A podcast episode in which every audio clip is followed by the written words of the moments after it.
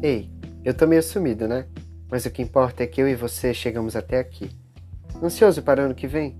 Tamo junto nessa. Meu nome é Daniel Porpini e este é o Diadorim, seu podcast de drops literários, culturais e líricos. No episódio de hoje, apreciaremos o poema O Rio, de Manuel Bandeira. Em seguida, um trecho do romance Água Viva, de Clarice Lispector.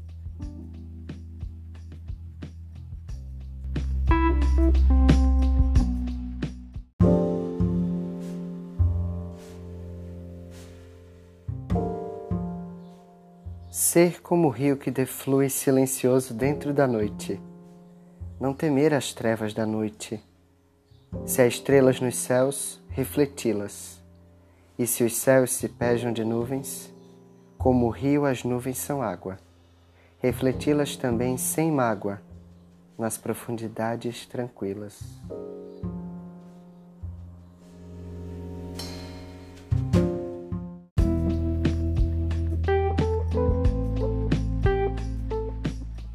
Obrigado por ouvir até aqui. Como você pode tornar este dia mais recheado de beleza? Desejo a todos uma muvuca transcendental dentro dessas cucas maravilhosas.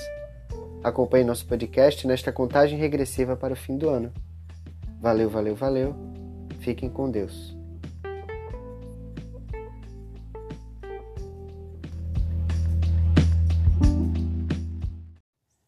Sinto agora mesmo o coração batendo desordenadamente dentro do peito.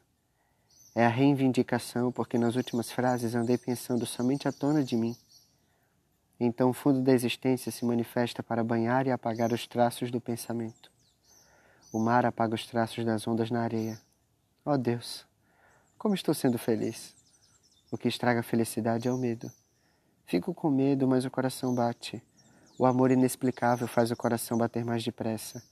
A garantia única é que eu nasci. Tu és uma forma de ser eu e eu uma forma de te ser, eis os limites da minha possibilidade. Estou numa delícia de se morrer dela, doce quebranto ao te falar, mas a espera.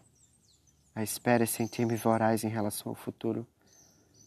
Um dia disseste que me amavas. Finjo acreditar e vivo de ontem para hoje em amor alegre.